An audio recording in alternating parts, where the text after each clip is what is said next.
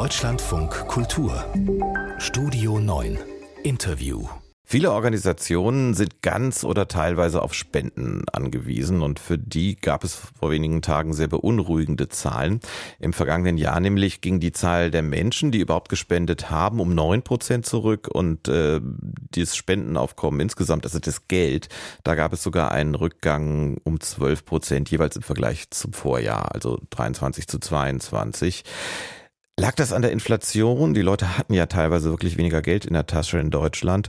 Oder gibt es doch andere Gründe? Wir reden darüber mit Felix Oldenburg. Er ist äh, Mitbegründer des Fintech-Startups Because und sitzt im Vorstand von Gut.org. Das ist die Muttergesellschaft von Better Place Org. Und ich glaube, das ist jetzt zumindest der Name der dritte, den Sie kennen werden. Das ist Deutschland größtes Online-Spendenportal, gibt schon seit äh, 13 Jahren. Und er ist jetzt live bei mir im Studio. Schönen guten Morgen und danke fürs Kommen schon mal jetzt. Guten Morgen. Wenn man das jetzt hört, ich habe es ja schon gesagt, so ein Rückgang, das ist heftig, aber das bedeutet, dass das Gesamtspendenaufkommen immer noch so ungefähr 5 Milliarden Euro Euro betrug in Deutschland. Und wie gesagt, es war ein Jahr, in dem viele Leute wirklich weniger Geld in der Tasche hatten. Ist das wirklich ein Grund zur Beunruhigung dann? Es ist jedenfalls ein Beweis dafür, dass die spendensammelnden Organisationen nicht besonders erfolgreich waren und umsteuern müssen. Ähm, wenn man einberechnet, auch auf die ist ja die Inflation zugekommen, dann hätten wir eigentlich mehr Geld zur Verfügung gehabt, weil es natürlich auch Einkommenswachstum gab. Und es gab ja nicht weniger Krisen letztes Jahr. Also diese 12% Rückgang und vor allem der Rückgang der Anzahl der Spendenden. Erstmals unter 50% der Menschen spenden überhaupt noch. Das gibt schon großen Anlass zur Sorge und ist auch weitaus weniger als in Vergleichsländern. Wenn ich mir zum Beispiel angucke, wir wollen nicht alle Details dieser statistischen Zahlen besprechen, aber eins finde ich noch relevant. In diesem Jahr, wo es insgesamt zurückging, kamen trotzdem die meisten Spenden aus der Generation 60 plus. Das ist jetzt grundsätzlich nicht schlimm, es soll spenden, wer möchte man. Aber ich Klar. persönlich würde sagen, wenn ich jetzt ein privates Unternehmen wäre und hätte im Wesentlichen Kunden in der Altersgruppe und stelle nicht gerade Treppenlifte her, dann wäre ich ein bisschen beunruhigt. Also Sie haben völlig recht und es kommt noch etwas dazu. Die weitaus meisten Spenden gehen für die Nothilfe. Das heißt, für neuere, jüngere, innovativere Ideen ist auf der Spendenseite im Augenblick in Deutschland kaum Platz. Und nehmen Sie mal ein Feld, wie, worum sich jetzt viele Menschen Gedanken machen, die Bedrohung von rechts und links, die Krise unserer Demokratie. Das sind Felder, in denen sich dann auch noch der Staat zurückzieht. Ähm, und da haben wir dann ein ganz prekäres Finanzierungsumfeld für viele Organisationen, die enorm wichtige Arbeit machen, die es aber nicht schaffen, sich digital neu zu erfinden, eine nächste Generation anzusprechen. Das alles müsste jetzt im äh, sagen, enorm schnell passieren, damit wir diesen Trend umdrehen. Denn Deutschland ist eigentlich ein großzügiges Land. Wir könnten diese Zukunftsherausforderungen auch privat mitfinanzieren, anstatt immer nur auf den Staat und auf andere zu gucken, dass die es machen. Das hatte Sie gerade die, die, die gegen rechts erwähnt haben, wenn wir gesehen haben, welche Demonstrationen es da gegeben hat und auch immer noch gibt in großen und kleinen Städten. Wie viele Menschen auf der Straße waren, wenn davon sagen wir wenigstens die Hälfte auch spenden würde, dann hätten einige Organisationen weniger Probleme. Wieso kriegt man Menschen, die offenbar ein Interesse daran haben, sich für etwas einzusetzen, trotzdem nicht zum Spenden?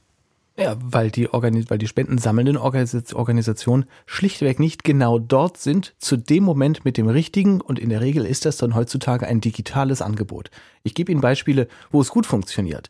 Gerade im Dezember hat Better Place über äh, eine Streaming-Aktion, ja, ähm, äh, Friendly Fire, da haben also Spiele-Streamer im Internet miteinander gezockt und ihre Fans daran beteiligt, äh, über 20.000 Menschen zum Spenden gebracht. Ganz, natürlich ganz überwiegend junge Leute, über eine Million innerhalb von, ich glaube, wenigen Stunden. Ähm, sowas muss man machen. Oder mit Because, mit der digitalen Stiftungsplattform, bauen wir eben Stiftungen, in denen man sich, mit denen man sich öffentlich machen kann und dann mit einem Mausklick andere beteiligen kann, dass die dann Spendenquittung bekommen für die Zwecke, für die man sich selber einsetzt. Wenn man sowas bei einer Demo sagen, herumschickt und sagt, hier ist meine Demokratiestiftung folgende Organisation finde ich richtig. Dann liefert das genau das, was Menschen brauchen, um den Auslöser zu haben zu geben, nämlich einen anderen Menschen im Umfeld, der es auch tut. Und genau das ist das Zentrale. Ähm, Je weniger Menschen wir geben, desto weniger Menschen sehen, dass andere Leute geben. Das verstärkt sich also. Das müssen wir umdrehen. Und zwar natürlich für eine jüngere Zielgruppe mit modernen digitalen Tools. Aber zum Beispiel, ich habe relativ bald Geburtstag und Facebook schlägt mir jetzt schon die ganze Zeit vor, dass ich zu meinem Geburtstag zu einer Spendenaktion aufrufen kann. Das ist total easy. Abgesehen davon, dass inzwischen 100 Organisationen zur Auswahl stehen. Gut, jetzt können Sie sagen, Facebook ist auch nicht für die ganz Jungen, aber man kann es ja auch bei allen anderen sozialen Netzwerken machen. Ist das wirklich so, dass ganz viele Organisationen noch denken, ja, was weiß ich, wenn ich Zahlung, Online-Zahlung per Kreditkarte anbiete, reicht das schon? Nein, einfach nur ein Online-Zahlungsmittel anbieten. Ich habe PayPal, ich bin hm. modern, das reicht natürlich überhaupt nicht mehr. Es geht ja auch noch dann jenseits, eine genaue Zielgruppenansprache. Also ähm, wenn Sie in Ihrem Privatpersonenkreis einladen, dann bekommen Sie Menschen, die wie Sie spenden und auch ähnliche Organisationen vielleicht interessant finden.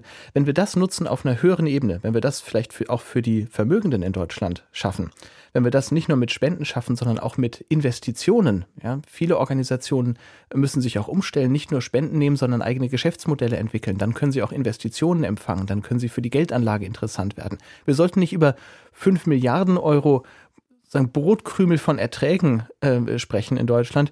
Wir sollten über 50, 500 Milliarden an Großzügigkeitspotenzial sprechen, wenn wir überlegen, dass jedes Jahr 300 Milliarden Euro äh, an Wohlstand von der einen in die nächste Generation übertragen werden. Ich will Ihnen noch einen Datenpunkt sagen, der dieses Umdenken einer nächsten Generation ähm, illustriert. Nach äh, Forschung des äh, Roten Kreuzes international ist die Cost of Doing Nothing enorm. Also äh, Probleme wie der Klimawandel werden in zehn Jahren äh, fünf bis zehnmal teurer zu bewältigen als heute. So eine Rendite kann man überhaupt nicht bekommen. Das heißt, wir müssen heute lernen, Geld so einzusetzen, strategisch so einzusetzen, dass wir die Folgekosten ungelöster Probleme für uns vermeiden.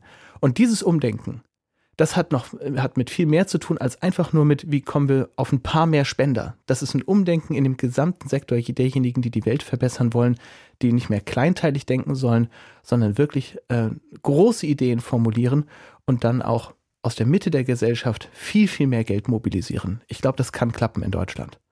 Danke Ihnen. Felix Oldenburg war das, der unter anderem im Vorstand äh, der Muttergesellschaft von BetterPlace.org sitzt, aber eben auch in einem Fintech. Äh, das haben Sie, glaube ich, selber gerade erklärt, warum das Ganze alles andere als ein Widerspruch ist. Ich danke Ihnen sehr für den Besuch im Studio. Danke, schönen Tag noch.